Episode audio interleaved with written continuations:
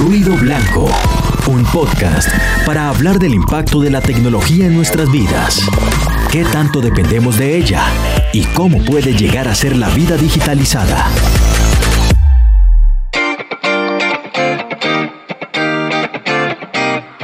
Se estima que la industria del software en Colombia habrá crecido en un 19% para el cierre de 2018 porcentaje envidiable por casi todos los demás sectores que a duras penas alcanzan los dos dígitos.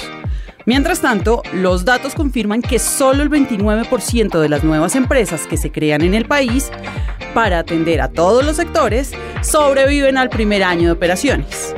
¿Será que la industria del software arrasará con todas las demás y el único camino económico posible será el que marque el código? Bienvenidos a Ruido Blanco, donde nos acercamos a lo fascinantemente aterrador de la tecnología. Soy Adriana Molano, analista de tendencias digitales, y hoy conversaremos con Paola Restrepo, presidenta ejecutiva de la Federación Colombiana de Software, FedeSoft, con quien hablaremos sobre los negocios detrás de la digitalización de las empresas. Bienvenida, Paola. ¿Será que las oportunidades de negocio están en los desarrollos tecnológicos y es momento de olvidarnos de todo lo demás para invertir en el código? Adriana, muchas gracias por esta invitación. Y yo te diría que sí, ese es el negocio. Este sector ha crecido en los últimos años eh, en un 17% aproximadamente, pero en el último año el 40%. Esto quiere decir que de verdad es un sector que cada vez va tomando más relevancia en la industria. O sea, ya, ya el negocio no es vender empanadas, sino desarrollar no, software. No, y puede que vender empanadas, pero a través de una aplicación, por ejemplo. O sea, eh, el negocio se tiene que sistematizar y automatizar. Esa es la digitalización de los demás sectores.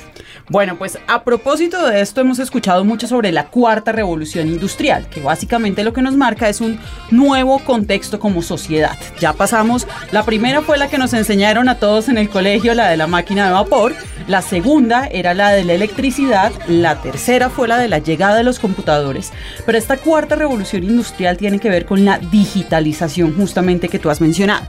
Y ahí te quiero preguntar si lo que va a pasar es que el software y el código es el nuevo petróleo. ¿Cómo deberíamos explotarlo? ¿Hasta dónde deberíamos explotarlo? No sé, Adriana, si tú has escuchado eh, que siempre dicen el nuevo petróleo en este momento son los datos. Y el que pueda esos grandes datos empezar a analizarlos y empezar a aprovecharlos para un aumento de productividad y competitividad es el que de verdad va a sacar ese nuevo petróleo. Asimismo le pasa al software. Todo esto es automatizado y tiene que ver con datos, tiene que ver con tecnologías emergentes y eso tiene que ver con la cuarta revolución industrial. Y de verdad, la empresa que pueda automatizar y automatizar bien esos procesos es la que de verdad va a salir adelante. Y esto no es, digamos que, una obligación, sino una necesidad ya eh, no hay industria, no hay industria que no tenga que ver con desarrollo de software. Y es que desarrollo de software, cuando hablamos, por ejemplo, de aplicaciones, eso es software. Cuando hablamos de videojuegos, eso es software. Entonces, tú lo has dicho muy bien, de verdad, este negocio es el que va a ser el principal negocio de todas las industrias, eh, no solamente de Colombia, sino a nivel mundial. Bueno, pues eso puede sonar muy alentador para todos los que están metidos en el cuento del desarrollo y del software. Y para todos los que no, porque acá se abre una gran pregunta y es, ¿nos estamos enfrentando entonces a una futura dictadura del software? Donde básicamente el software es el rey y es el que va a determinar el futuro de todos los sectores y debemos entonces más bien es orientarnos todos hacia el desarrollo y hacia las aplicaciones o los videojuegos o las mismas soluciones informáticas. ¿Qué va a pasar ahí? ¿Va a haber dictadura o no? Esa palabra dictadura me da miedo, Adriana. Yo diría que eh, esto se va dando como se va dando el crecimiento de cualquier industria. Es una industria que se va, eh, que va cambiando su manera de hacer los negocios y va cambiando su manera de llegar al cliente. Eh, si nosotros, y esto va en varias etapas. Una de las etapas es no necesariamente todo el mundo tiene que aprender a desarrollar, o sea, sí es importante que desde el colegio empecemos con etapas tempranas a eh, aprender, ¿sí? Al desarrollo, pero estas generaciones que venimos como tú, como estoy yo, que soy un poco mayor que tú, No tanto, no, tanto, tampoco. Son generaciones que tenemos que aprender a manejar la tecnología, no necesariamente a desarrollar, pero sí a manejar la tecnología. Y hay muchas industrias que si no empiezan a manejar la tecnología, pues no van a poder sobrevivir esta cuarta revolución industrial. Y me refiero a, por ejemplo, el proceso de comercialización, algo como el manejo de una plataforma. Todo debe empezar por la formación de sus empleados. Y esto tiene que ser un cambio de chip, un cambio cultural, un cambio de, eh, de, sistemas, un cambio de tecnología, un cambio absolutamente de todo. No solamente es el cambio de involucrar software, sino el cambio de mentalidad de los mismos empleados. Y ahí es donde tiene un, un gran reto nuestro país y nosotros como gremio y nosotros como personas involucradas con tecnología. Y es empezar ¿sí? a evangelizar a, la gente que está, digamos, en otros sectores, porque nosotros es muy fácil, Adriana, tú estás en tecnología, yo estoy en tecnología, y para nosotros es el diario vivir. Todos los días tenemos que ver, cogemos el celular y es facilísimo. Pero para personas, por ejemplo, del agro, personas que todavía ni siquiera saben cómo eh, hacer un trámite eh, virtual. Entonces, de verdad que, que este es el gran reto y es involucrar y ese cambio de chip cultural a todas las industrias. Bueno, va a ser un gran desafío porque como, como siempre lo decimos aquí en Ruido Blanco, el problema son las personas o la ventaja son las personas. Vamos a ver esto dónde nos lleva. Y el principal activo de esta industria pues es el talento, o sea, entonces hay que empezar desde ahora. Yo creo que en eso estamos un poquito quedados y, necesitamos eh, empezarlo a hacer urgente. Bueno, Paola, hay unas, unas proyecciones muy alentadoras, no solo sobre el sector, sino la visión amplia del papel de la tecnología y qué va a pasar con las soluciones informáticas. Y entonces uno termina viendo universos en los cuales eh, vamos a volver un poco como a la antigua Grecia, en donde las artes y las ciencias cobran valor nuevamente y entonces todas las personas estamos dedicados a reflexionar sobre la vida y sus vaivenes, mientras las máquinas y el software software y el código que las está rigiendo está tomando decisiones y está haciendo por nosotros, haciendo que todo lo que sea posible hacer pero creo que ahí hay, un, hay unas ventajas, obviamente, y es optimización de procesos y cómo, cómo estamos siendo más competitivos en las industrias a través del uso de las soluciones de, de software y demás que se desarrollan a través de la tecnología. Pero por el otro lado, hay un problema muy serio que se llama ética y cómo se está llevando la ética, integrando la ética a esos procesos de desarrollo. Qué difícil pregunta, eh, la, ética viene alineada con el ser, o sea, eh, partamos de ahí, el ser humano eh, en el mundo físico, ¿sí? Tiene un límite ético, ¿sí? No sé si será el mismo límite cada persona, cada uno tiene ese límite y ese es el que se traslada al uso de las tecnologías. Eh, el uso de la tecnología puede irse más allá y hasta donde uno quiera, o sea, no es como el uso físico. Entonces, allí la ética tiene que estar involucrada con la persona y, y te decía, cuando uno estudia derecho, viene involucrado con una formación también de ética en derecho. Y esto tiene que ser muy de la mano.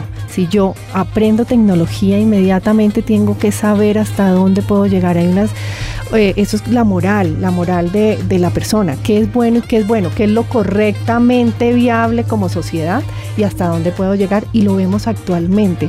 Entonces, esto tiene que ir ligado en formación, volvemos nuevamente a la formación. Eh, y y es lo mismo de los niños, hasta dónde de verdad puede uno enseñarles lo bueno y lo malo y qué es lo correcto y qué no es lo incorrecto. Entonces yo pienso que esto va muy alineado con el ser, va muy alineado con lo que lo cultural y lo que yo he aprendido en el largo eh, camino de la vida. Bueno, pues sabemos que la ética es fundamental y la preparación de todas las personas y de todos los sectores va a ser fundamental. Y ahora, Paola, yo no te voy a desaprovechar y sé que tú tienes en la cabeza todas las perspectivas de lo que está sucediendo y va a suceder un poco en el país, en la región con desarrollo de software y con nuestros modelos económicos. ¿Tú cómo crees que vamos a evolucionar? ¿Crees que sí hay un gran futuro que nos va a marcar la industria del software en relación con ser competitivos y nos va a ir mejor que en la India que tienen maquilas de producción o que en otros países? ¿Será que, que esa es la línea por la cual vamos a ser competitivos o cómo están viendo ustedes el panorama? Bueno, eh, este panorama de la industria del software va ligada a, al cambio de la digitalización de las demás industrias. Nosotros, digamos que vivimos de esa demanda, de esa automatización de las demás. Nosotros en el país somos alrededor de 6.000 empresas de software. Esperamos de verdad eh, crecer notablemente, por lo menos... Eh, si, si, no es el 50% adicional, porque es que la demanda nos está eh, pidiendo, digamos, más tecnología y cada vez más software. Pero también en este momento somos el 1.6 del PIB digamos, según las últimas cifras que se han sacado, donde Colombia tiene que sobrepasar por lo menos el 5% en los próximos años si de verdad quiere aumentar esa competitividad eh, y esa productividad a nivel eh, de país. Por eso, y volvemos a la, a la parte de, la formación y vamos a hacer y vamos a tener que, y eso sí obligatorio ser trilingües, Adriana. Ya no es tener español, tener inglés, sino tener un lenguaje de programación, así de sencillo. Yo, yo eh, que no hablo ninguno de esos. a duras penas el español. A duras penas el español y, trato de que suene bonito. Eh, pero código cero, Paula, cero. Y, nuestra generación, eso es, eh, claro, código cero. Y ahorita a uno le preguntan, ¿qué idiomas habla? ¿Español? ¿Inglés? ¿Qué lenguaje de programación? ¿No? Pues a duras penas sé que es Java. Eh, pero bueno, volvemos a lo mismo, nosotros porque estamos involucrados con tecnología, yo en, la federación, pero, pero sí ya se vuelve una necesidad. Y mientras nosotros tomemos conciencia de eso, sí va a aumentar no solamente el, la demanda de tecnología y de software específicamente, sino aumentar la competitividad de nuestro país, la transformación digital. Estas tecnologías emergentes que vienen, que es la cuarta revolución industrial que tú decías, para poder que el país empiece a aumentar su competitividad, como lo venimos diciendo, es involucrar esas nuevas tecnologías. Entonces, inteligencia artificial, venimos con blockchain, eh, con eh, robótica, ahorita los carros autónomos, toda esa cosa, empezar a trabajar para la inclusión de esas nuevas tecnologías y una manera de hacerlo rápido y concreto es a través de la industria de software, por ejemplo, porque es la manera de permear las demás industrias y de aumentar competitividad en un solo plano. Entonces, eh, esto quiere decir que de verdad, si ponemos a trabajar y desde, no solamente desde la federación, entidades públicas, entidades privadas, a fortalecer nuestra industria, es la manera de permear las demás industrias para aumentar la competitividad.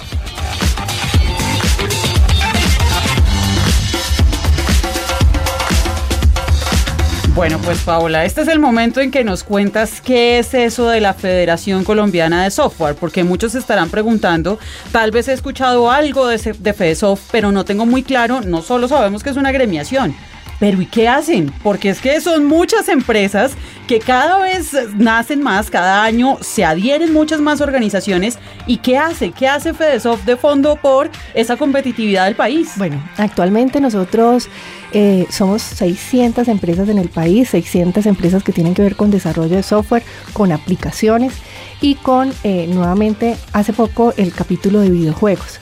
Y lo que hacemos es representarlas, representarlas y ayudarles en ese aumento eh, de, competitividad y a buscar nuevos horizontes para, para su software. Entonces nosotros eh, tenemos varias estrategias. La primera es, se llama empresas competitivas. Y allí tenemos unas actividades para precisamente ayudar aumentar esos valores y esas ventas y cómo involucrar y automatizar esos procesos en la demanda. Entonces, acercar la, oferta con la demanda y allí tenemos involucradas varias actividades. Luego sigue el posicionamiento global y es ayudarles en la búsqueda de esos nuevos mercados internacionales, cómo eh, traer esos casos de éxito que hay. Tú hablabas ahora de la India o de Irlanda o de Japón, cómo ir a mostrarles qué se está haciendo en esa automatización, cómo se están involucrando las tecnologías emergentes y venir a traer y a enseñarles y a, y a darles esa formación. Y luego el talento, porque como es nuestro principal activo, entre más cantidad, calidad y pertinencia tengamos, pues es una industria que va a prosperar. Eh, y tenemos nuestro centro de innovación, pero básicamente lo que hace el gremio, lo que hace la federación es representarlo, no solamente ante entidades eh, públicas, sino internacionalmente y ayudarles en la búsqueda, es hacerles como un panorama atractivo para esa realización de los negocios. Bueno, y además supongo que unas cuestiones éticas ahí también muy, muy, muy fuertes, muy permeando a toda la industria de ojo, ojo para dónde vamos y cuál es el país que estamos construyendo y cómo estamos tomando las decisiones de acompañar a otros sectores, ¿no? Porque finalmente ustedes desde el software tienen la capacidad de decir si es posible o no es posible. La ventaja es que casi siempre dicen que sí y se le miden a los grandes retos que tenemos como país, ¿no? Esa es la ventaja que tiene la tecnología y es donde todo es posible, ¿sí? Siempre y cuando llevemos la línea éticamente posible, digamos la palabra éticamente posible. Pero esa es la ventaja con la tecnología. Si yo eh, tengo una idea, esa idea se puede materializar y se puede automatizar fácilmente. Sencillamente es aprender código, tener un cliente y tener eh, las ganas de hacerlo. En los últimos cinco años, Adriana, eh, se han creado el 45% de nuestra industria de software.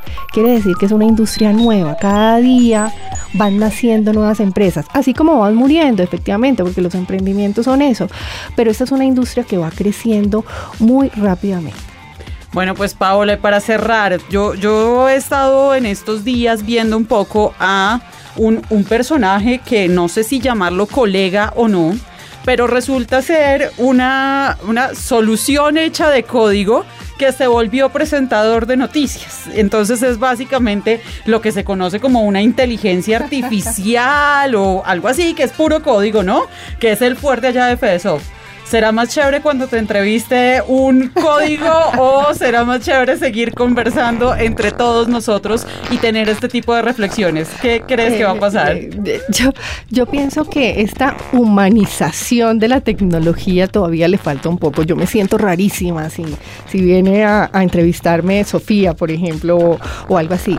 Sin embargo, no deja uno de asustarle eh, que ya hasta sentimientos empieza a aprender, ¿no? Entonces, las caras y si yo le contesto bravo, pues ya sabe que estoy bravo y eso es obligatoriamente lo que están, digamos que tratando de hacer y entonces eh, sí va a pasar que de verdad el software se va a volver una dictadura y es donde ya obligatoriamente todas, todas las cosas, todas las industrias van a tener que tener software. Bueno, pues esperamos seguir construyendo un mundo en donde todas las industrias tengan software en su justa medida para que se hagan más competitivas, más productivas y para que como país avancemos, para que como gremio se siga consolidando este desarrollo y pues para que todos nosotros seamos cada vez más conscientes de cuál es el papel de la tecnología y de las soluciones de software a través de ella aplicadas a cada uno de los momentos de nuestra vida.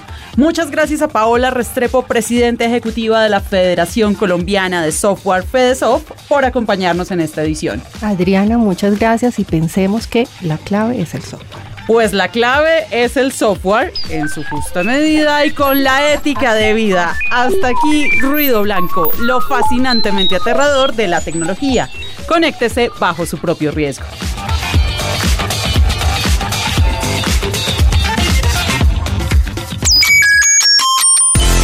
Acabas de escuchar Ruido Blanco, un podcast de Radio Nacional de Colombia.